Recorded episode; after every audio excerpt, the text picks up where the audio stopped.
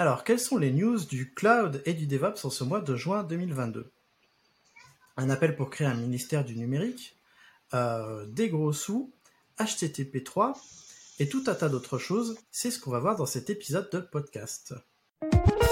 Bienvenue sur Radio DevOps, la balado-diffusion des compagnons du DevOps. Si c'est la première fois que tu nous écoutes, abonne-toi pour ne pas rater les futurs épisodes. C'est parti Bienvenue à toi, cher compagnon, dans Actu DevOps, ton émission de veille Cloud et DevOps mensuelle. Et comme d'habitude, reste bien jusqu'à la fin parce qu'on t'a préparé quelques petits outils. Mais avant de commencer, euh, je vais te passer un petit message. Alors la première chose que j'ai à te dire, c'est que cette vidéo, elle est sponsorisée par Easy Training. Euh, donc ça veut dire qu'il n'y aura pas de publicité ni sur YouTube ni sur le podcast. Et on remercie Easy Training pour leur soutien. Mais on en parle un peu plus tard. D'ailleurs, si toi, ça t'intéresse de sponsoriser le podcast parce que tu as une entreprise et que tu aimerais qu'on en parle, eh ben, prends contact avec moi. Tu n'auras pas de mal à me trouver, surtout si tu es inscrit sur le forum. Vous pouvez aussi, si vous voulez, faire un petit don sur LibéraPay. Le lien est en description. Et avec moi pour parler d'actualité, j'ai aujourd'hui René. Bonsoir René. Bonsoir Christophe. Bonsoir à tous. J'ai aussi Nicolas. Salut tout le monde. Et enfin Mathieu. Bonsoir ou bonjour à tous et à toutes. Et je suis content parce qu'on est presque une team euh, Rhône-Alpin parce que Nicolas va nous rejoindre, si j'ai bien suivi, euh, dans pas très longtemps en Rhône-Alpes. Donc c'est cool. Ça montre qu'on fait aussi euh, du cloud et du DevOps en Rhône-Alpes. Je sais pas ce que vous en pensez, vous. Du cloud et du DevOps en province Ouais, en province. On fait tous du télétravail de toute hein. façon. Ouais, on fait tous du télétravail, exactement. C'est juste pour les vacances, je reste en Bretagne. Ah, d'accord. Où il pleut. Faites tes bretons pendant les vacances. Oh, bah, c'est l'inverse. Ah. Ok, on saura. Désolé pour la fausse joie. je préfère les octets iodés. Bon, ben, avant qu'on commence, je vous propose euh, d'initier peut-être une nouvelle euh, rubrique et j'espère qu'on aura plein de messages comme ça. C'est le courrier des auditrices et auditeurs. Euh, J'aimerais vous lire un message de Michael. Michael, il m'a laissé un message sur le formulaire des questions. Je vous parle juste après du formulaire des questions. Alors, Michael nous dit Bonjour, je suis en train de découvrir vos super podcasts. Mieux vaut tard que jamais. Ils sont super, alors déjà merci pour votre taf. Je me permets de vous poser une question sur deux podcasts. La description du post DevOps dans euh, la description du podcast Radio DevOps numéro 1 ne vient-il pas en contradiction avec le Solo DevOps numéro 11 euh, Solo DevOps numéro 11, il parlait, je fais une incise, il parlait de du SysOps, du DevOps et euh, du gestionnaire d'application. Enfin, ça, vous pourrez le retrouver sur sur le podcast. Alors, il continue en disant, en effet, dans le second, vous expliquez que DevOps n'est pas un métier, mais dans la description du premier, il y en a un. Un grand merci encore, je vous souhaite une très bonne soirée. Alors déjà, euh, merci Michael pour ton super retour, super enthousiaste, et je pense que mes co-animateurs sont super contents aussi, n'est-ce pas? Ouais, ça fait plaisir. ouais. Bah ouais, ça fait plaisir, donc n'hésitez pas à en laisser des commentaires. Alors, euh, en effet, tu as raison. Le, le, la fiche de poste qui était en lien de Radio DevOps numéro 1 euh, contredit en solo numéro 11. Mais les deux épisodes ne se contredisent pas. Parce que justement, dans Radio DevOps numéro 1, on débattait sur l'existence ou pas de l'ingénieur DevOps. Et à l'époque, euh, Erwan, Damir et moi, on était assez d'accord, d'ailleurs on l'est encore toujours. Pour nous, l'ingénieur DevOps n'existe pas. Donc euh, si, tu n'as pas bien fait attention ou si peut-être tu l'as pas euh, lu, écoutez, excusez-moi, écoutez Radio DevOps, je t'encourage à le réécouter. En fait, les fiches de poste que j'avais mis dans la description étaient là surtout pour montrer la différence de vision qu'ont les recruteurs autour du fameux ingénieur DevOps, parce qu'à un moment donné, on en parle dans le podcast, euh, c'est à la minute 32 et 17 secondes. Pour info, je suis allé vérifier. Et en fait, je me suis servi de ces fiches pour illustrer euh, mon propos sur le fait que l'ingénieur DevOps est surtout un ingénieur de production ou un administrateur système. Donc, merci encore pour ton message. Et si toi qui nous écoutes, tu veux nous laisser un commentaire, tu peux le faire sur YouTube. Tu peux le faire aussi sur Apple Podcast, je crois. Faut que j'aille euh, voir si euh, j'arrive à obtenir les commentaires. Tu peux le faire aussi sur le forum des compagnons du DevOps ou en effet sur le site qui est en description de toutes les vidéos qui s'appelle question.compagnon-devops.fr où tu peux laisser une question et moi je la reçois automatiquement. Elle n'est pas publique du coup, je la reçois et puis en fonction de ce que tu me racontes, je peux faire une vidéo ou alors je peux en parler dans le podcast. Est-ce que vous avez un, petit truc à dire avant qu'on poursuive la suite? Est-ce que c'est vraiment important de savoir si c'est euh, un poste ou pas? Euh, Si euh, l'annonce plaît, que ça soit ingénieur DevOps ou pas, bah, allez-y. si c'est administrateur système et qu'en réalité on utilise des méthodes DevOps, bah, allez-y. Et finalement, c'est qu'il y a un nom sur un CV, c'est pas c'est pas très très grave. Justement, euh, dans l'interview que j'ai eue avec Diran, on en parlait de ça. Parce qu'il partage ma, mon point de vue. Par contre, lui, il communique sur le fait de devenir DevOps. Parce que, euh, euh, comme tout le monde pense qu'on devient DevOps, il a décidé fait de prendre ce parti pris. Et après, il explique que c'est en effet plus une philosophie. Mais je vous encourage à aller écouter le podcast. C'est assez intéressant sa vision. C'est pas la mienne, mais, mais je trouve très intéressant la manière dont il présente ça. Mathieu, René, un, petit mot ou euh, je suis d'accord avec, ce qui était, ce qui était dit Nicolas, et d'ailleurs j'en parlais à une, conférence, je donnais un talk à une conférence récemment, et je disais, mais finalement, euh, SRE, DevOps, euh, ingénieur cloud, SysOps, ce que vous voulez, Triceratops, on, peut dire ce qu'on veut, mais au final, enfin c'est la fiche de poste qui fait foi, parce qu'au final, 10 entreprises qui ont 10 postes DevOps ou 10, postes SRE, ça peut être 10 jobs complètement différents. Euh, dix façons de travailler différentes et donc au final aujourd'hui ça veut, ça veut plus rien dire les titres. Enfin, moi pour moi ça c'est mon avis. Moi je suis assez d'accord avec toi. C'est aussi pour ça que moi j'aime pas trop cette appellation ingénieur DevOps parce qu'on trouve tout et, rien. Et ça, alors que quand on se dit ingénieur système, il y a quand même quelque chose de assez commun entre les postes. Mais en, comme tu le dis, c'est la fiche de poste qui prévaut toujours. Je vais laisser René s'exprimer et je tempérerai un petit peu derrière. Oh bah non, vas-y, hein, moi je suis pas forcément plus à dire. Euh. ce que je voulais euh, rajouter, c'est euh, on voit encore des postes d'administrateur système à l'ancienne où on leur demande de dérouler des, des docwords. Alors je pense que c'est une infime partie des, des postes maintenant, mais globalement, un ingénieur DevOps, on va aussi lui demander d'avoir un minimum de compétences de développement, d'automatisation et ainsi de suite. Euh, ça, ça, va faire sourire Mathieu quand je vais lui dire euh, de développer des vrais scripts euh, en, dans un vrai langage et pas dans Bash. J'ai écouté quelques podcasts où t'en parlais, mais en fait c'est ça, c'est ça va être ça va être un administrateur système qui va prendre des méthodes agiles pour appliquer ça à son domaine qui est l'infrastructure, l'administration système. Et encore là, on peut euh, mettre plein de noms et au final, c'est la même chose. Hein. On prend des babasses, euh, on les installe et puis on fait tourner le, le bousin dessus et puis voilà.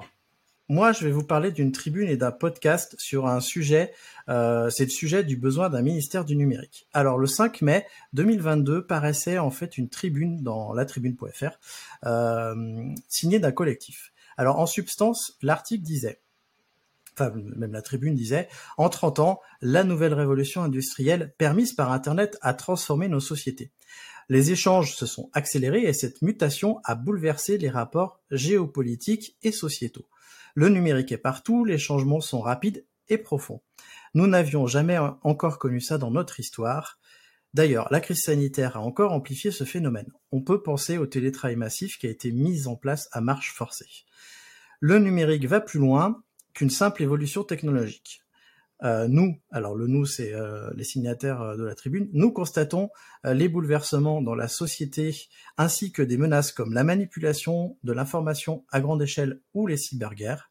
Le numérique en France, ça représente déjà plus de 6% du PIB, du produit intérieur brut, là où l'agriculture représente trois fois moins. La tribune nous apprend aussi que le numérique représentait près d'un million d'emplois salariés. Alors je parle, et la tribune parle de l'agriculture, parce qu'il y a un ministère de l'agriculture là où pour l'instant il n'y a pas vraiment de ministère du numérique, mais j'y viens. Le numérique a surtout une importance stratégique. Or, ces enjeux complexes requièrent des moyens et des expertises que seul un ou une ministre peut convoquer et employer.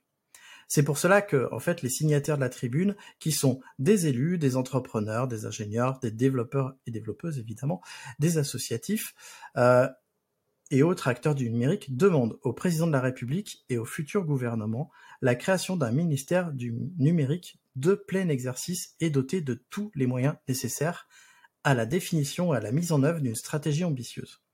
Et ça, ça a déjà été fait dans d'autres pays. Dans d'autres pays, il y a déjà des ministères et des ministres du numérique. Alors, dans la, suite de, la tribune, il y a plein de prospectives sur ce que pourrait faire ce futur ministère. C'est pour ça que je vous encourage à aller le lire. Le lien est en description. Entre-temps, euh, par rapport à la publication de cette tribune, il y a eu un nouveau gouvernement et Bruno Le Maire est aujourd'hui ministre de l'économie, des finances et de la souveraineté industrielle et numérique. C'est important de, de, le noter parce qu'avant, on avait un secrétaire d'État sous le ministère de l'économie, mais le ministère de l'économie n'avait pas numérique dans son nom. Alors, au moment où on enregistre ce podcast, c'est le 14 juin. On est entre les deux tours des législatives et on ne sait pas encore quelle va être la majorité parlementaire. Le gouvernement peut encore changer ou être remanié. Donc parmi les signataires de cette tribune, on trouve entre autres Quentin Adam, qui est le CEO de Clever Cloud et président de l'Open Internet Project, Damien Cavaillès, qui est président de We of Dev, euh, Ludovic Dubost, qui est PDG de XWiki, Thomas Fauré, CEO de Waller, Alain Garnier, CEO de Jamespot, euh, Jean-Baptiste Kempf, j'espère que je prononce bien, qui est président de Vidéolan, Yann Lechel, qui est euh, CEO de Scalway, et Michel Paulin, euh, qui est directeur général de VH Cloud, entre plein d'autres signataires. J'ai noté cela parce que c'est des gens que je connaissais et que je vois régulièrement intervenir sur, sur des sujets que je suis. Et justement, moi, je voulais vous parler aussi du podcast, et celui que je conseille de vous écouter s'appelle Quelle place pour le numérique dans le gouvernement. C'est vraiment la suite directe de cette tribune, puisque en fait, Quentin Adam a été invité par les éclaireurs du numérique. Si vous ne connaissez pas ce podcast, allez l'écouter, il est très bien. Donc, ils discutent ensemble justement de la tribune et du besoin d'avoir un ministère du numérique. Donc, je ne vais pas m'étendre plus, parce que là, c'est le moment où je vous demande ce que vous en pensez, vous, de l'idée d'avoir un ministère du numérique. Alors un ministère de plein droit, c'est un ministère avec des moyens et une administration derrière. Qui euh, veut commencer sur ce sujet? Je veux bien commencer. Pas sur le ministère en lui-même, mais sur la tribune. Moi, j'ai été très surpris cette tribune, pas forcément du contenu, plus des signataires, pour être honnête. Moi, c'est un truc que, enfin, quand j'ai lu, je me suis dit, euh, j'ai regardé les signataires ensuite, j'ai fait, mais c'est pas possible. C'est-à-dire que dans la tribune, on lit des choses comme euh, nous nous réjouissons du nombre de licornes françaises qui enchaînent les, levées de fonds, ou bien pour accompagner ces changements donc sur le numérique, des secrétaires d'État au numérique ont été nommés et euh, ces pionniers ont efficacement ouvert le chemin, etc. finalement, quand on regarde la liste des signataires, ben, on a les plus gros trolls sur les licornes françaises ou sur le, gouvernement actuel ou précédent. Moi, j'aime pas trop ce, de, ce double discours où d'un côté on va descendre euh, toute, toute, une série d'acteurs du numérique, euh, que ce soit des startups, des, licornes ou autres, et le gouvernement, et de l'autre faire des tribunes mielleuses euh, pour essayer en gros de voilà de gratter de l'influence. J'ai trouvé la tribune très hypocrite en fait. Alors pas tous les signataires, mais clairement, moi, les discours de certains que je vois ici, c'est pas le discours qui tiennent en réalité. Donc moi déjà, c'est ma première surprise sur cette tribune, sans parler du, fond voilà, euh, clairement, moi, je, été vraiment surpris de voir qui signait ça.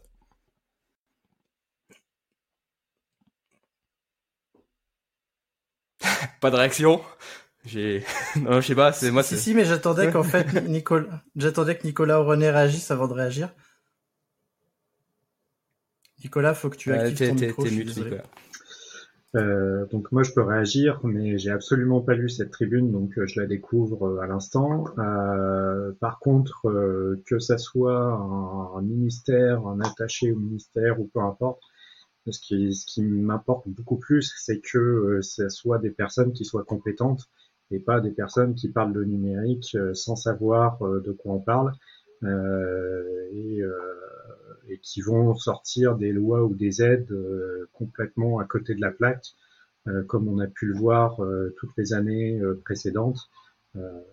encore une fois, Mathieu, je t'ai eu beaucoup dans les oreilles, notamment pour le podcast sur la souveraineté. alors c'est un de nos podcasts concurrents, et, mais néanmoins très intéressant. Et, et, en fait, c'est ça, c'est on se, retrouve avec des gens qui, nous gouvernent et qui, connaissent strictement rien et qui nous pondent des lois qui euh, mettent des bâtons dans les roues de certains et qui vont avantager euh, d'autres alors qu'ils en avaient pas forcément besoin. Donc j'attends de voir. Mmh, bah, j'avoue que ouais, j'ai pas trop trop suivi aussi cette actu-là. Euh, après, peut-être que ce qu'on peut se dire, c'est quand même que le numérique, ça devient quelque chose de majeur. Euh, Aujourd'hui, au niveau du gouvernement, il est, il est enfin voilà, ça serait peut-être justifié d'avoir euh, effectivement un ministère. Euh, mais voilà, je ne peux pas en dire bien plus en fait. Pas très à l'aise sur ce sujet, j'avoue. Bon bah du coup je vais je vais répondre. Euh, moi je vais vous dire ce que j'en pense. Euh, moi je suis assez d'accord avec une partie de la tribune du fait qu'il nous faut un, ministère du numérique. Évidemment il faut que dans ce ministère il y a des gens compétents. Tu peux pas faire un ministère du numérique sans des gens compétents, c'est pas possible. Sinon, tu tombes à côté comme euh, ce qu'on voit depuis euh, plusieurs années. Le fait d'avoir un ministère, euh, et ça c'est expliqué dans le podcast très bien, c'est pour avoir en fait une, un budget important et aussi une voix importante dans le Conseil des ministres, je crois que ça s'appelle comme ça, parce qu'un secrétaire d'État n'a pas voix au chapitre finalement dans le Conseil des ministres, chose que je ne savais pas. Euh, et pour avoir une, une importance vraiment euh, prégnante parce que le numérique c'est transverse, c'est de partout et euh, c'est en train de vraiment s'immiscer vraiment de partout et c'est pour ça que je pense qu'on a un besoin d'un ministère du numérique et pas d'une extension d'un ministère actuel. Après, euh, par rapport à ce que tu disais Mathieu, moi je suis moyennement surpris parce que en fait quand tu fais une tribune qui s'adresse au président euh, et surtout quand il y a autant de signataires que ça, parce qu'il y en a énormément, euh, il faut représenter la plupart des signataires et donc ce qui explique que tu peux avoir un discours qui est différent de celui que tu entends quand des personnes individuelles s'expriment. Typiquement, euh, si on fait un, un, manifeste entre tous les podcasteurs de Radio DevOps, on va pas dire la même chose que si c'était toi euh, qui t'exprimais ou si c'était moi qui m'exprimais. Donc moi, ça me surprend pas. Euh, après, c'est aussi une interpellation euh, du président. Et donc là, tu, tu l'interpelles, c'est pas comme quand tu t'exprimes sur euh, un podcast ou sur Twitter. Je, je pense que c'est un, un, autre média et c'est pour ça que euh, du coup le discours te semble un, peu différent ou incohérent. C'est sûr, c'est sûr. Moi, en, gros, ma, réaction, ça a été, ça y est, maintenant nos CTO, c'est plus des textes, c'est des politiciens. un peu. Mais bon, sur le fond, bah, je suis un peu d'accord avec, ce qui a été dit. Et euh, après, toute la question, et c'est tout le débat que j'ai vu souvent sur Twitter, c'est bah, en fait le numérique, est-ce que c'est pas une industrie au final? Euh, Est-ce que ça devrait pas faire partie euh, bah, de ce ministère-là? Pourquoi avoir un ministère dédié? Tu as dit, Christophe, que peut-être que le numérique s'infiltre partout aujourd'hui, les questions de vie privée, etc., qui sont un peu transverses aussi. Est-ce que ça mérite un ministère dédié ou non? Dur à dire. Ça aurait pu être intéressant, ça n'a pas été, ça, c'est pas le choix qui a été fait on verra euh, finalement euh, sur le long terme euh, ce que ça donne. Dur de dire comme ça, mais peut-être dans 5 ans. Ouais, exactement. De mon point de vue, c'est en effet une industrie, mais c'est plus que ça. c'est pour ça aussi qu'il y a un ministère de l'Agriculture, parce que le ministère de l'Agriculture, même si ça représente très peu en termes de PIB, c'est le ministère de l'Agriculture et de l'Alimentation j'ai été regarder son, son nom, et c'est un enjeu de survie pour la nation d'avoir un ministère sur ces, sur ces sujets-là. Au même titre, alors je ne sais pas s'il y a un ministère de l'énergie, euh, ça c'est un truc, je me suis pas posé la question, mais, typiquement, il y a un ministère des Transports parce que c'est un enjeu euh, stratégique, et euh, selon moi, c'est stratégique d'avoir un ministère du numérique parce que même si c'est une industrie, ça va plus loin que simplement l'industrie puisque si tu paralyses le numérique dans une nation, tu paralyses beaucoup de choses, et y compris des choses qui ne sont pas en rapport avec le numérique. De plus en plus. Parce qu'aujourd'hui, euh, si tu regardes bien, assez peu de personnes sont, ne sont absolument plus touchées par, euh, par le numérique, à moins d'habiter dans une grotte, et encore, euh, je pense que même là, tu es dans une base de données quelque part. Donc il y a, y a, forcément un moment ou un autre où tout le monde est concerné. Et euh, à terme, euh, oui, ça serait bien qu'il y ait un ministère, surtout euh, si on veut avoir une place dans, dans le monde par rapport à ce domaine-là.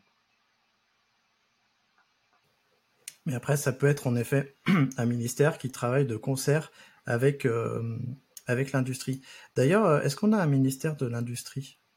Parce que Bruno Le Maire, du coup, il est sur la souveraineté industrielle et numérique. Est-ce que finalement, le ministère de l'économie et des finances, c'est pas aussi le ministère de l'industrie et du numérique tout à la fois? Ça fait un gros ministère, hein quand même. Ça grandit aussi vite que les enfants, j'arrive plus à suivre non plus. Bon, bref, l'avenir nous le dira, surtout que c'est peut-être amené à changer avec le résultat des élections législatives. Quand vous écouterez ce podcast, on saura euh, où est la majorité. Et donc René va nous parler de gros sous. Alors je te laisse la parole René. Alors c'est pas trop ma spécialité, mais oui, c'est une news qui est passée euh, il y a, je pense, euh, un petit mois, à peu près, peut-être un peu moins. Et c'est Broadcom, donc qui est une grosse entreprise de semi-conducteurs, euh, qui veut racheter VMware. Donc à première vue, il y a eu donc pour la modique somme de 61 milliards de dollars quand même. Donc c'est un gros rachat. Et manifestement, Broadcom va de plus en plus du côté euh, fait des rachats dans le logiciel. Ils ont racheté Simon Peck il n'y a pas très longtemps, donc alors c'est un peu curieux comme comme diversification parce que euh, c'est une société qui fait beaucoup d'électronique, donc euh, des, beaucoup de, de puces pour euh, bah, de réseaux, de modems, etc. Donc très très axé sur le hardware et donc là ils font une incursion dans le dans le monde du logiciel. J'avoue que je, voilà, bon, pourquoi pas. après, qu'est-ce qu'ils veulent faire de VMware? Est-ce que quelle, est la stratégie? Pour l'instant, on ne sait pas. voilà, qu'est-ce qu'il y a de notable aussi, c'est que ben, Broadcom, en fait, il y a peu de temps, ils ont essayé de racheter Qualcomm, qui est une autre société de semi-conducteurs qui, qui, qui, en fait est présente dans beaucoup des mobiles Android. Euh, et en fait, le rachat a échoué. Donc euh, voilà, est-ce que ça c'est une cause du changement un petit peu de stratégie, etc. Donc c'est pas forcément euh, très lisible, mais voilà, c'est la news en, question. Et puis un truc qui m'a intéressé, c'est que je voulais savoir un petit peu Broadcom d'où ça sortait, parce que c'est une société dont on entend pas mal parler. Et en fait, euh, j'ai fini par comprendre qu'en fait, c'est une émergence de Hewlett Packard. En fait, à l'époque, Hewlett Packard a été revendu à une société, enfin, à un moment a été splitté. Euh, c'est devenu Agilent et, et, donc Broadcom est plus ou moins issu de ensuite Agilent et de je ne sais rachat, fusion, etc. Enfin bon voilà, il y a une histoire, mais à l'origine il y a une histoire proche de, de Hewlett Packard. Voilà, c'était euh, cette news dont je voulais parler. Alors pour compléter un peu, euh, le rachat Broadcom euh, Qualcomm a été bloqué par Trump parce que à l'époque Broadcom était une entreprise non américaine et donc entre temps ils ont déplacé le, le siège social aux États-Unis. Donc encore une fois, les Américains euh, veulent euh, contrôler et euh, d'une certaine manière, on se retrouve un petit peu coincé chez eux. et après, les pistes qu'il y a sur pourquoi ils ont racheté ça, c'est que bah, avec la crise des semi-conducteurs, avec tous les tous les soucis écologiques qui vont venir, peut-être qu'une manière pour eux de racheter, enfin, la raison du rachat de VMware pour eux, c'est de se diversifier un petit peu et euh, faire moins de silicium et faire plus de soft. Euh, alors a priori, dans le rachat, ce qu'ils veulent, c'est euh, que VMware fasse nettement plus de bénéfices qu'avant.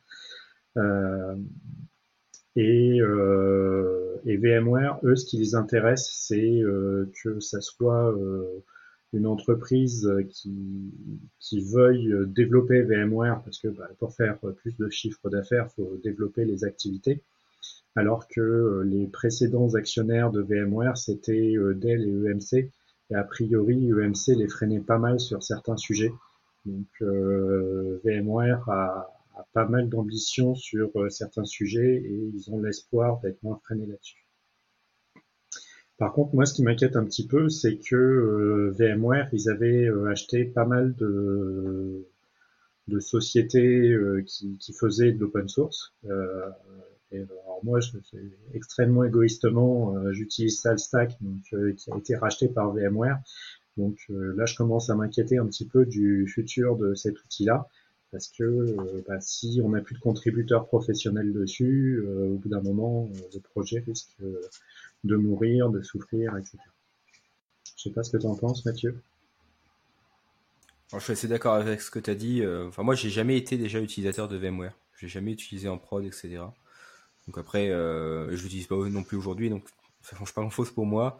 Comme tu dis, c'est aussi des entreprises qui possèdent d'autres entreprises et qui travaillent sur l'open source, etc. Et c'est toujours le risque après un rachat on l'a vu par le passé, hein, c'est que l'entreprise qui fait le rachat euh, baisse ses investissements ou ferme certaines, euh, on va dire délaisse certaines sections de l'entreprise euh, ou sous-entreprises ou autres, ou même revendent, voilà, voilà, revendent à la découpe certaines parties. Et, finalement, ça, bah, bah, c'est toujours pareil, on peut pas le savoir à l'avance. Peut-être que ça se passera très bien. je me rappelle qu'on parlait de ça aussi lorsqu'il y avait eu le rachat de, Red Hat hein, par IBM. Je crois en plus c'était sur ce podcast, il me semble enfin je me rappelle plus trop. il y avait aussi ce genre de discussion sur ah, ça va être quoi le futur, etc. Bah là, ça, on est un peu dans le même cas et euh, je pense qu'il qui vivra verra, comme on dit. VMware, c'est aussi Pivotal, donc il y a pas mal de logiciels effectivement libres aussi euh, de ce côté-là. Ça va peut-être vous inquiéter si je vous dis que RabbitMQ est euh, aussi géré par VMware. J'utilise pas non plus. bah, tu sais pas tout ce que tu manques alors. VMware, c'était très très bien. Pourquoi tu dis c'était? Il y a encore beaucoup de boîtes qui utilisent VMware aujourd'hui. Euh, j'en connais énormément. Et euh, alors moi, ça m'étonne quand même, le montant est assez important. Je pensais, j'avais pas idée que VMware était valorisé à autant que ça. 61 milliards, ça fait beaucoup quand même. Euh, moi, ce qui, ce qui m'intéresse là-dedans, c'est que dans la plupart des rachats qu'on a vus passer, en effet, on avait parlé du rachat de Red Hat, c'est à chaque fois des gens qui veulent mettre la main sur une technologie en lien avec le cloud. Et on voit bien là-dedans euh, que dans les rachats de ce type-là, il y a vraiment une volonté d'avoir une techno euh, typée cloud, parce que VMware, on, on, fait du cloud privé avec. Et j'ai l'impression que toutes les grosses boîtes veulent avoir son petit bout de cloud ou son petit euh, bout de techno en rapport avec le cloud parce que c'est l'avenir. Après, euh, je ne sais pas si c'est vraiment l'avenir parce qu'avec euh, en effet la raréfaction des ressources, si on n'a plus de microprocesseurs ou autre, le cloud, il va pas continuer à s'étendre de manière globale. Alors bon, je ne sais pas. Je ne sais pas si je suis inquiet pour les techno open source je vais juste finir. Euh, parce que je pense pas que quand tu rachètes euh, un éditeur comme VMware, tu euh, démantèles tout, tout, de suite les trucs.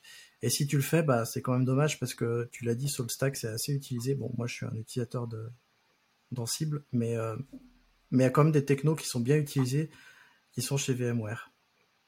Mathieu, tu voulais intervenir. Bah, sur, le cloud, au final, je pense que moi, le cloud va dominer et domine déjà aujourd'hui et pas que le cloud public, aussi le cloud privé, etc. Moi, le cloud, c'est d'abord des principes euh, à la base, voilà, API first, tooling, etc.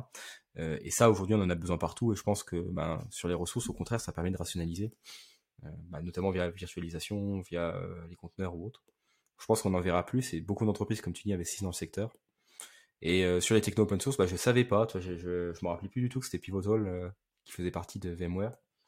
Moi, c'est peut-être le seul truc que je verrai, c'est Pivotal, VMware. Donc maintenant, c'est ceux qui maintiennent Spring, si je me trompe pas en Java. Et si cette technologie du diable pouvait disparaître avec le rachat, bah, c'est clairement quelque chose qui ferait du bien, à, qui ferait du bien à l'industrie. Hein, pour être honnête, là, alors là, là, on en, je peux vous dire qu'on en libérerait. Hein, on ferait du green IT, on libérerait des ressources sur les serveurs. Il n'y a aucun problème.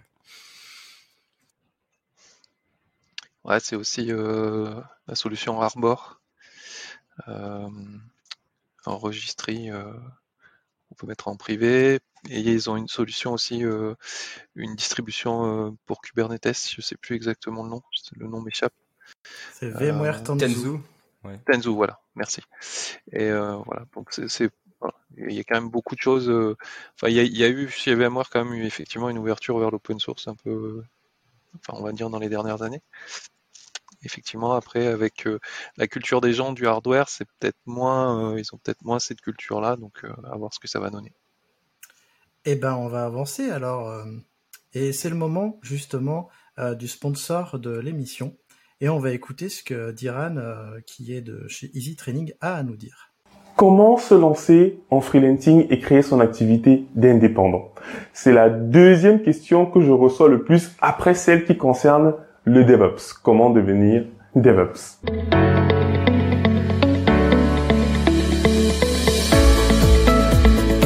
Alors, pourquoi est-ce que j'évoque ces deux questions, les amis? Parce que nous allons y répondre lors d'une conférence à Paris le 22 juin. Mais avant, plantons le décor, les amis. Ça fait près de trois ans que je suis sur le terrain et que je travaille dans le domaine du cloud et du DevOps et je forme également des gens dessus. Et les questions qui reviennent effectivement tournent autour de comment se former pour devenir DevOps, quels sont les cours à suivre, quelles sont les stratégies à mettre en place et de l'autre, comment créer mon activité d'indépendant.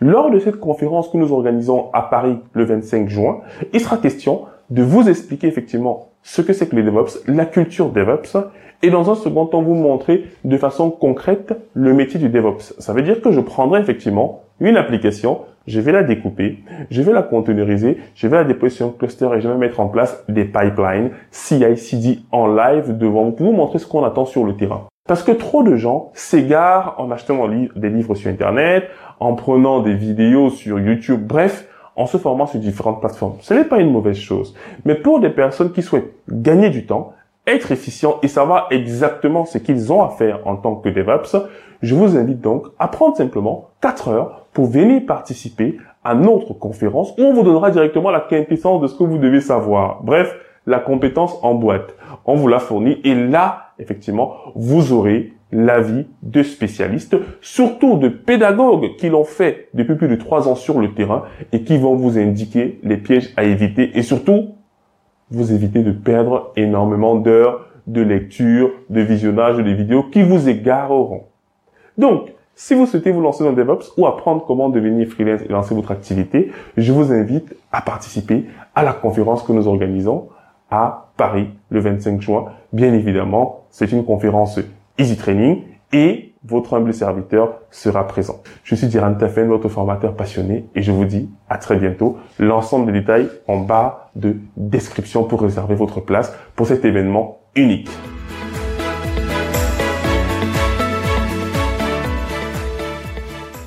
Tu as, écouté tout ce que Diran avait à nous dire. Si tu veux en savoir plus justement sur cette conférence DevOps, eh ben, Diran m'a accordé une interview. Je te mets le lien en description si tu l'as pas déjà écouté. C'est un épisode en aparté où on a discuté tous les deux justement de cette conférence et aussi de la manière dont on organise une conférence. J'ai trouvé ça très intéressant. Et au moment où le podcast sort, tu as encore deux jours pour t'inscrire. J'ai vu qu'il restait des places euh, sur cette conférence Comment devenir DevOps. Euh, c'est le samedi 25 juin à Paris et le lien est en description. Et comme Easy Training, c'est des gens sympas et qui nous apprécient beaucoup, euh, ils t'offrent à toi, chère auditrice ou cher auditeur, 10% de réduction si tu veux aller à cette conférence. Et tu peux utiliser justement le coupon DevOps10 euh, que tu pourras mettre en page de paiement. Donc, comme je te l'ai dit, c'est le premier lien en description. Et comme avant la page sponsor, on parlait d'open source, et eh ben on va continuer de parler d'open source. Et c'est Nicolas qui va nous raconter quelque chose. Alors oui, c'est euh, une news qui va peut-être vous paraître bizarre euh, dans un épisode qui parle de DevOps, c'est le fait que Nvidia passe euh, ses drivers graphiques en open source. Alors vous allez me dire, est-ce que ça va accélérer mon SSH bah, Non, pas forcément. Mais en fait, pourquoi je voulais en parler, c'est surtout le, le pourquoi euh, donc, euh, si vous écoutez les, les, raisons officielles, ils vont vous dire, euh, mais oui, c'est parce que comme ça, ça va mieux s'intégrer dans les distributions Linux. c'est, on va travailler avec Ubuntu, Red Hat et ainsi de suite pour avoir une meilleure intégration. Mais en fait, ce qu'il y a derrière cette petite histoire officielle, c'est surtout la, la, raison qui les a réellement poussés à, à mettre ça en open source. Donc en fait, euh, Nvidia, j'imagine que vous le savez, mais ils fabriquent principalement des GPU.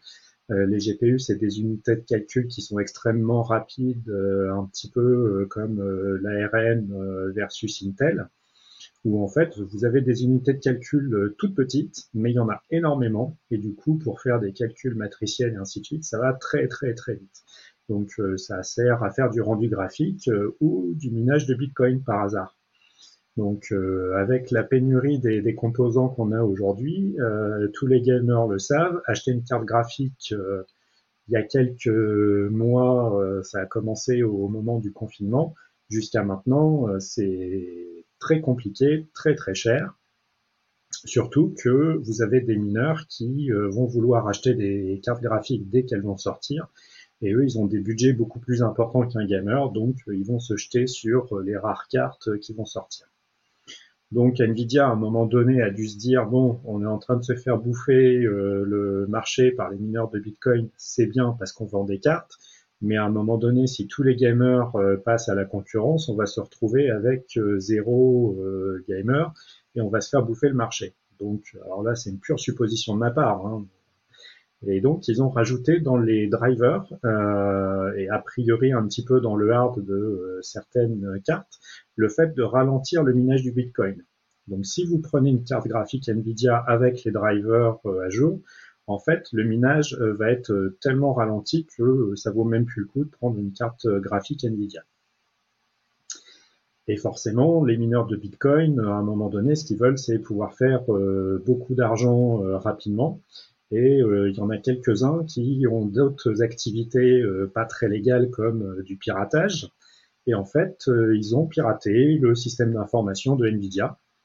Et du coup, ils ont réussi à récupérer quelques données, notamment les données, donc les emails plus les hash de 71 000 employés donc un petit leak euh, relativement sympa. En parallèle de ça, ils ont aussi, ils ont aussi récupéré euh, tous les détails sur les futurs processeurs qui vont sortir cette année. Donc vous imaginez euh, donner ça à la concurrence, il y en a qui vont se frotter les mains. Et donc les pirates, plutôt que de demander une rançon, ils ont demandé un truc extrêmement original, plutôt que de demander de l'argent ils ont demandé à ce que tous les drivers euh, graphiques soient mis en open source. Et ils ont aussi demandé à ce que le fait de ralentir le minage de Bitcoin soit enlevé des drivers. Et donc, bah, quelques semaines après, euh, Nvidia a sorti tous ces drivers en open source. Donc pourquoi euh, l'actualité est intéressante, c'est que finalement, tout ça est un petit peu lié. Donc, ils se sont fait pirater. Donc faites attention à vos données. Ils se sont fait pirater le, probablement une base de données avec des mots de passe. Donc euh, encore une fois, les bases de données, c'est super critique, il faut bien les sécuriser. Ils se sont fait pirater des plans. Est-ce qu'ils étaient sur un Dropbox mal sécurisé? Je sais pas, mais encore une fois, des données critiques comme ça, les mettez pas à tout va. Et puis finalement, le, avec la crise qu'il y a eu sur les semi-conducteurs, euh, ça a un impact sur l'open source. Alors du coup, euh, ça me paraît intéressant le, la relation de cause à effet entre les deux. Et je me dis que si tous les fondeurs euh, pouvaient aussi s'inspirer de ce que fait Nvidia au-delà du piratage, ça nous permettrait d'avoir des drivers de bien meilleure qualité en open source. On parlait de Broadcom tout à l'heure, il serait très sympa de nous mettre tous leurs drivers en open source. Je sais pas ce que ça t'inspire, René, comme histoire. ouais, j'avais un petit peu suivi l'histoire. Euh, euh, après, moi, je me suis, j'avoue que je me suis plus intéressé sur euh, ben, qu'est-ce qui allait être libéré en termes de pour les drivers, qu'est-ce que ça allait apporter. manifestement, il y a encore du travail avant que ça passe dans la mainline Linux pour le, noyau Linux.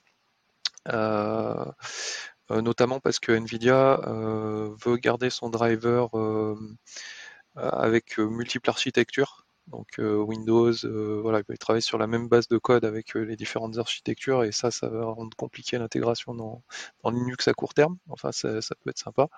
Après, l'autre intérêt, ben, je pense que c'est pour, il y a un driver qui s'appelle Nouveau pour le support des un driver open source qui était fait en reverse engineering. Donc pour eux, par contre, ça peut être à la fois bien dans le sens où ils peuvent récupérer pas mal d'infos et donc améliorer la qualité du driver. par contre, il y a un des mainteneurs principaux un, des, principaux, euh, des principaux mainteneurs qui a dit euh, euh, que ça foutait aussi peut-être un coup un peu au projet parce que ça leur enlevait une certaine motivation suivant comment ça allait avancer du côté Nvidia. et il me semble par contre qu'ils ont quand même pas tout libéré. Je crois qu'il reste un blob binaire pour qui est nécessaire pour le fonctionnement. Et euh, je pense que toute la couche, alors là peut-être que je me trompe, mais la couche aussi pour le calcul, CUDA, compagnie, ça, ça reste aussi propriétaire. Donc c'est à la fois une bonne nouvelle et voilà, c'est un peu, je sais pas, c'est mitigé en fait, mais c'est quand même effectivement une bonne avancée. notamment parce que Nvidia jusqu'à maintenant c'était c'était assez compliqué de travailler avec eux du point de vue open source.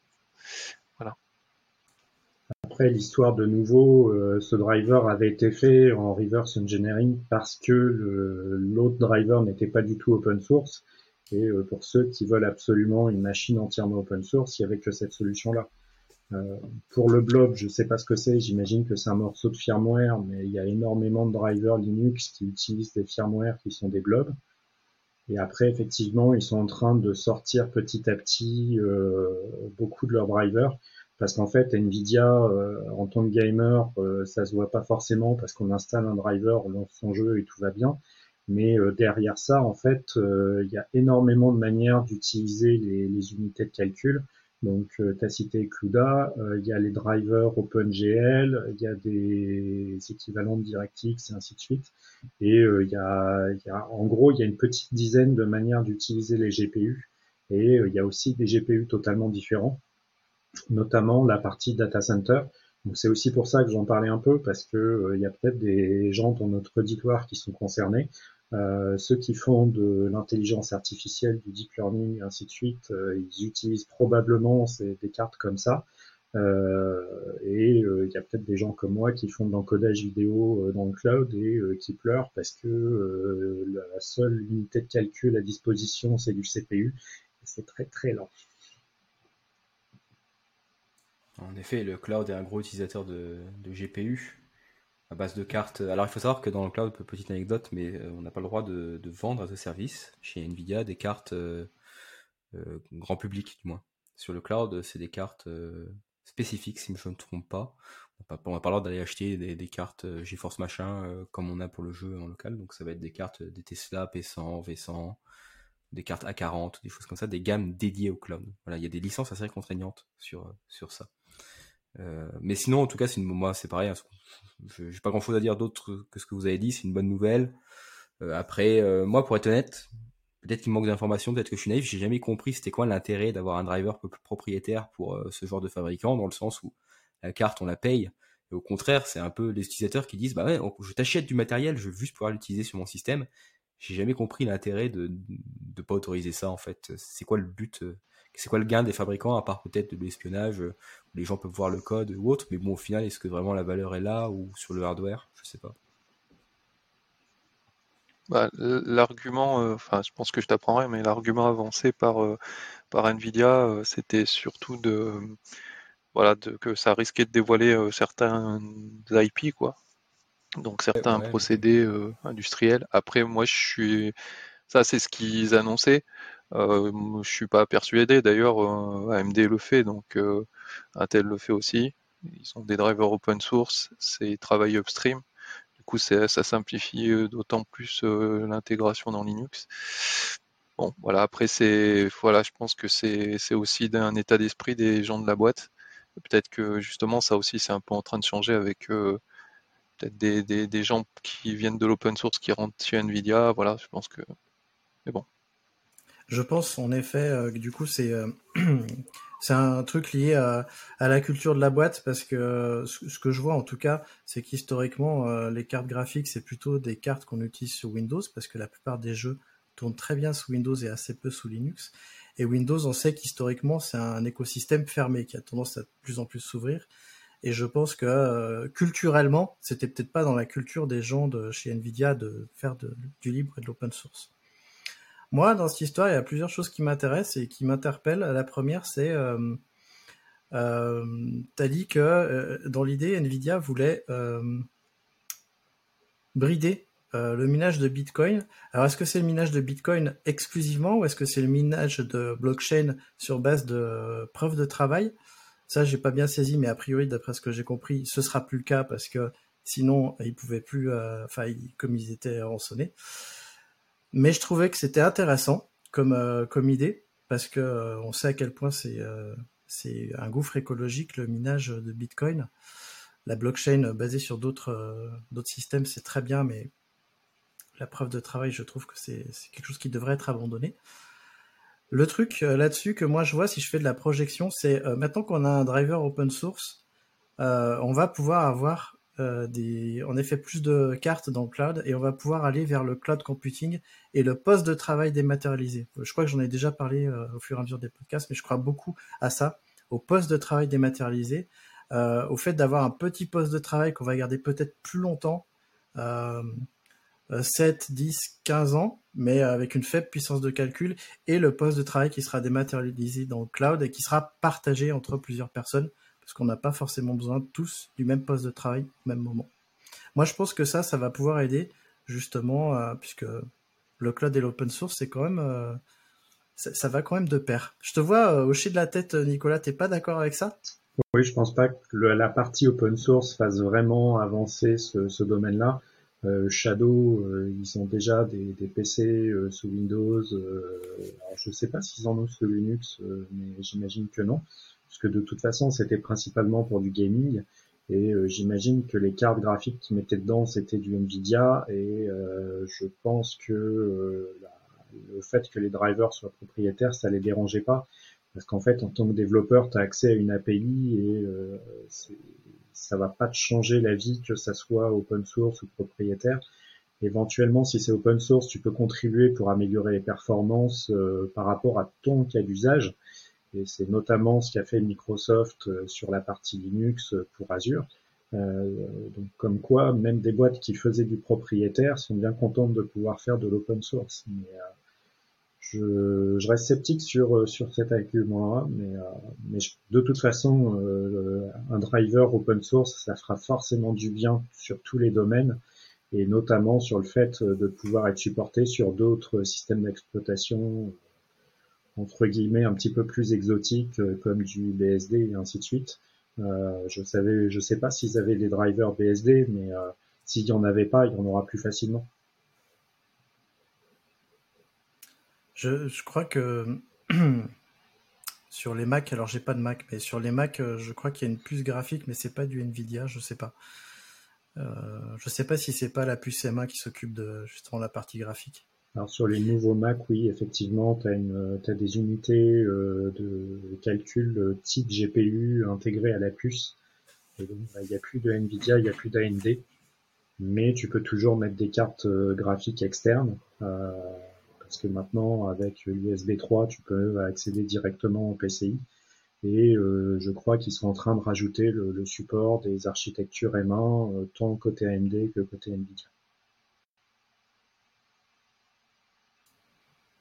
Bon, mais on va pouvoir passer à la suite et on va parler de évolution dans les protocoles réseau.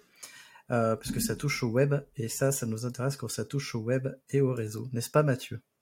Oui, oui. Bah, le réseau, c'est quand même, euh, c'est quand même quelque chose de central euh, dans notre métier. Et donc, en ce début de mois de juin, l'IETF, donc l'Internet Engineering Task Force, a publié la RFC de HTTP3. Donc HTTP, euh, c'est le protocole qu'on utilise tous sur le web, mais pas que. Euh, enfin, c'est un protocole finalement un peu universel aujourd'hui, qui a eu plusieurs versions. HTTP, hein. euh, il y a très longtemps, 0. quelque chose, il y avait 0.9, 1, 0, 1.1, 2.0, et maintenant il y a la version 3 qui vient de sortir. cette version d'HTTP, d'HTTP 3 est basée sur Quick, j'en parlerai plus tard, qui est un protocole de transport inventé par Google.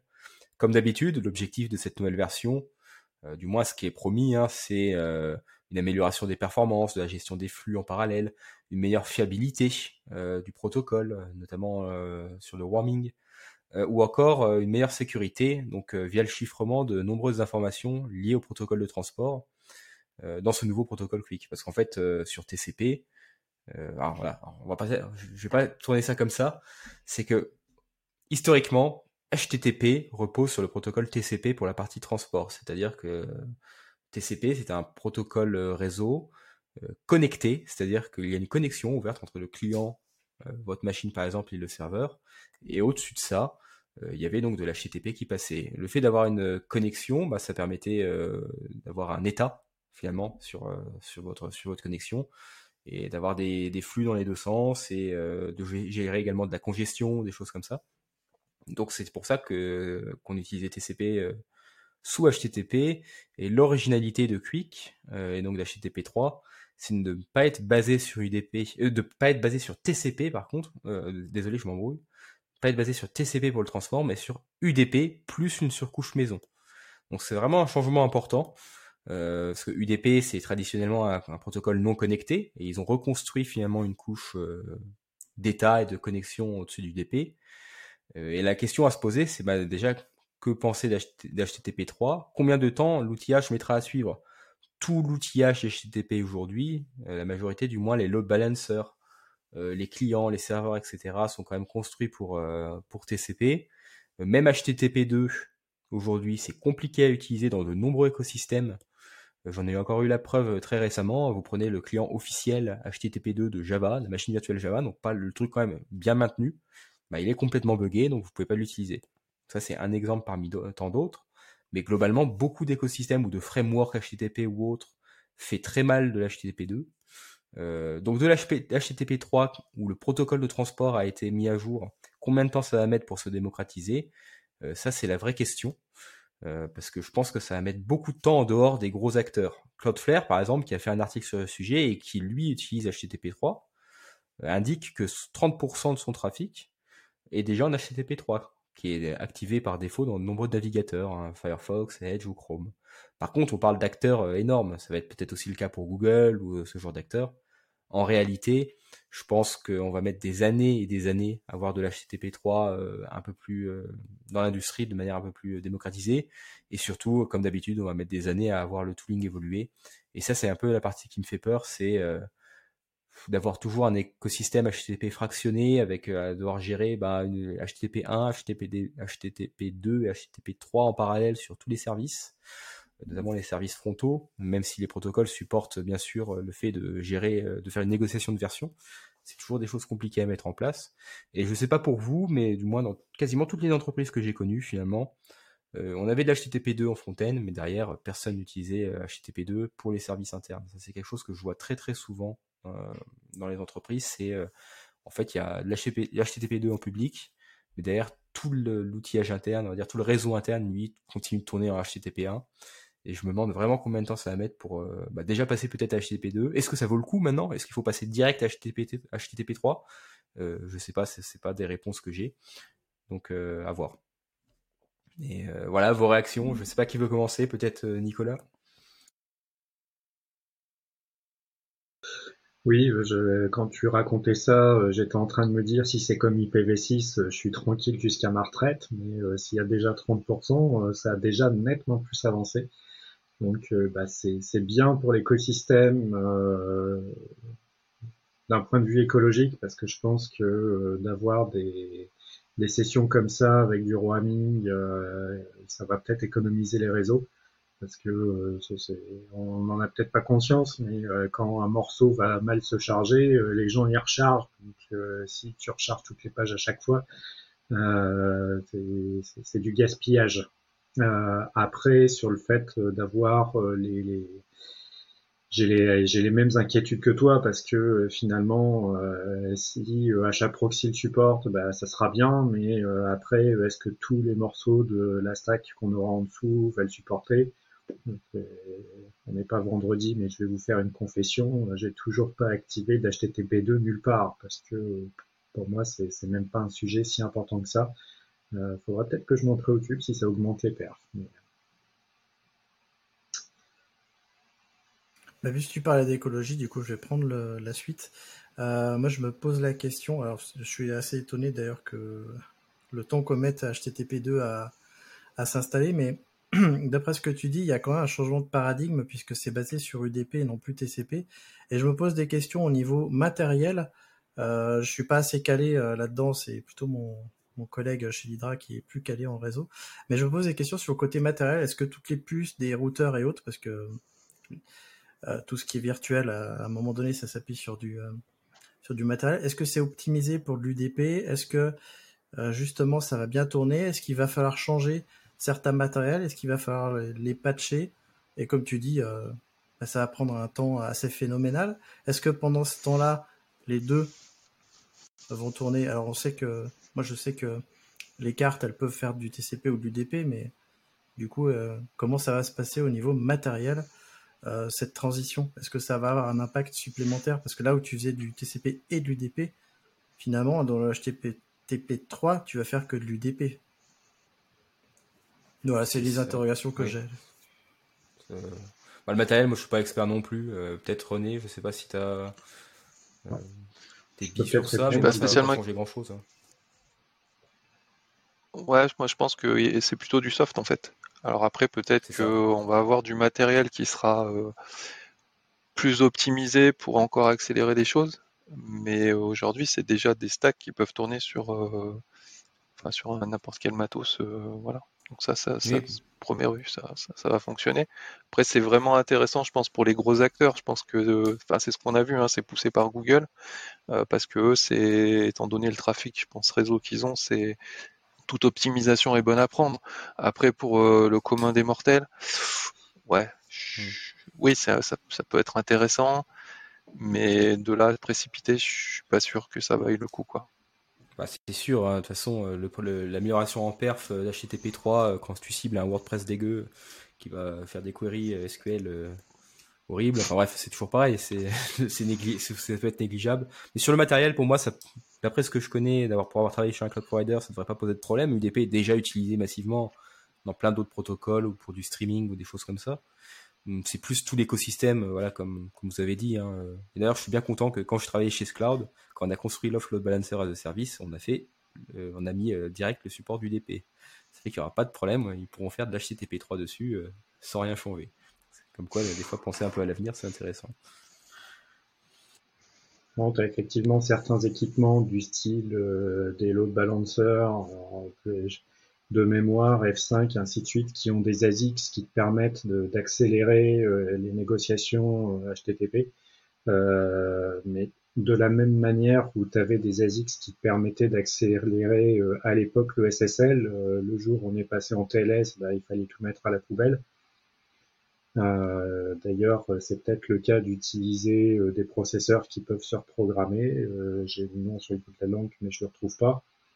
Mais globalement, à part les proxys à la con dans les grandes entreprises, je pense que ça va plus faire de bien à tout le monde.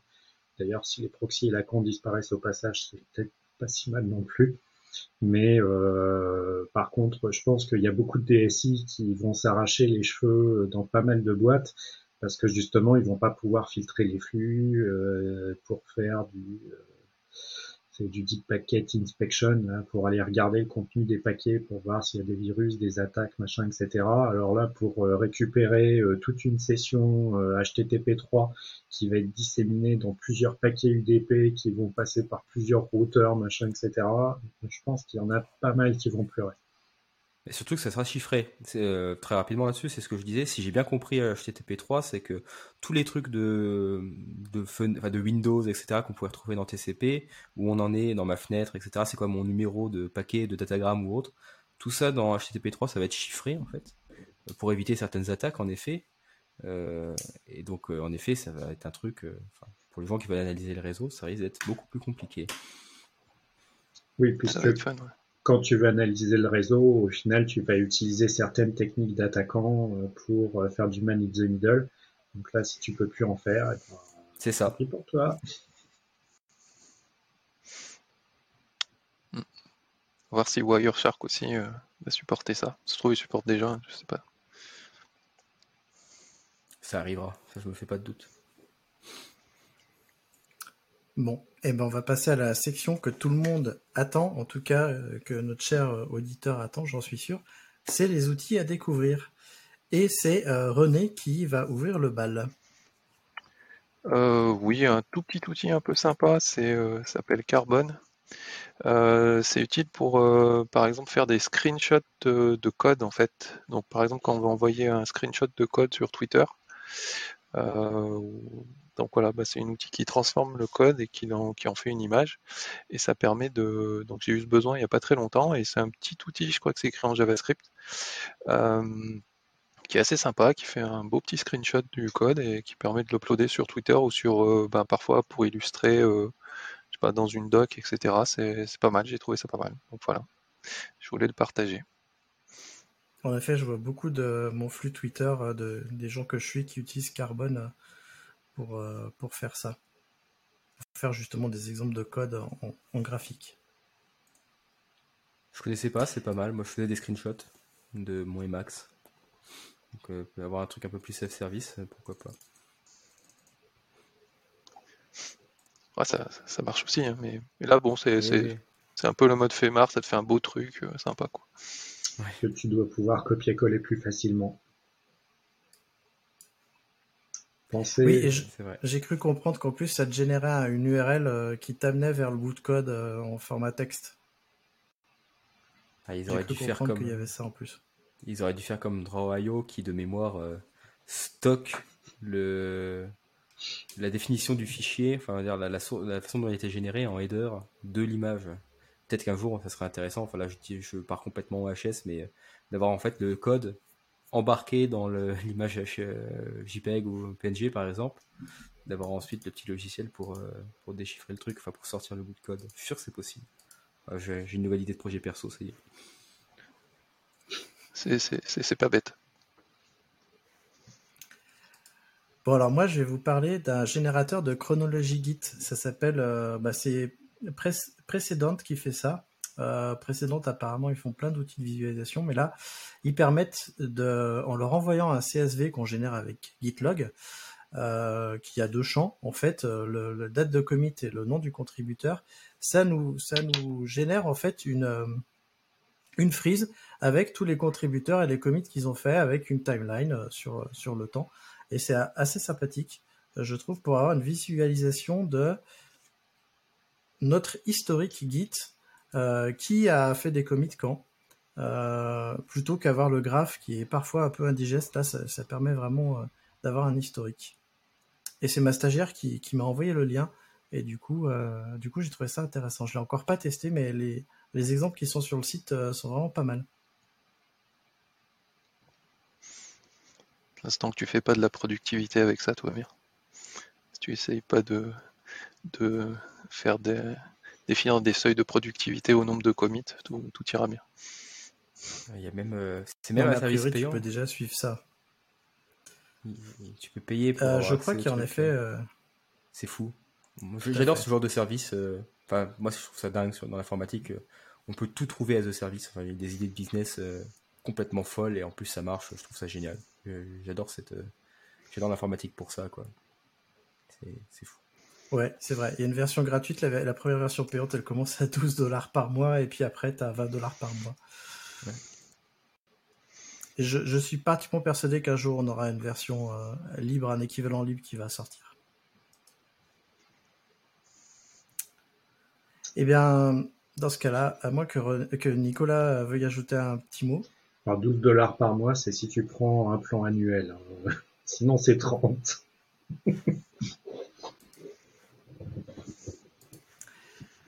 bon, bah c'est assez cher. Et René, tu veux nous parler d'un autre outil?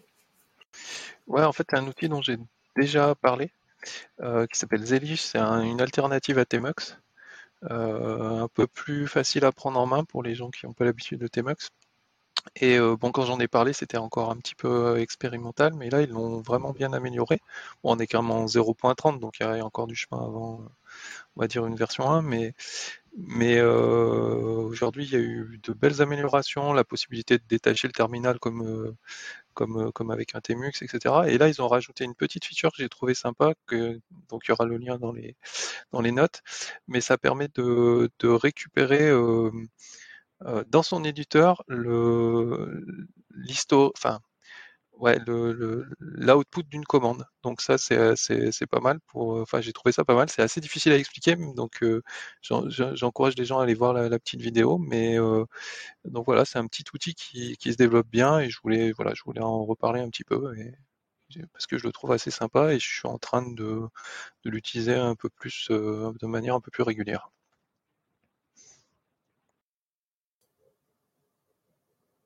Nicolas, Mathieu, ça vous évoque quelque chose? J'ai rien à dire. Je suis pas trop. Enfin, je dis jamais Tmux. Ou alors c'est vraiment. c'est quand je dois lancer un truc long sur un serveur, mais c'est une fois tous les siècles. Euh, voilà, donc c'est vraiment très très rare. Et après, voilà, non, j'ai rien à dire du tout sur sur le sujet. Je suis pas trop. Je suis pas trop la cible, on va dire. Je... J'utilise plus i3 ou des choses comme ça pour gérer mes terminaux en fait. Ouais, mais si t'as pas de carte Nvidia sur ton serveur, euh, i3 ça tourne pas bien. mais de toute façon, c'est i3 sur un serveur de base.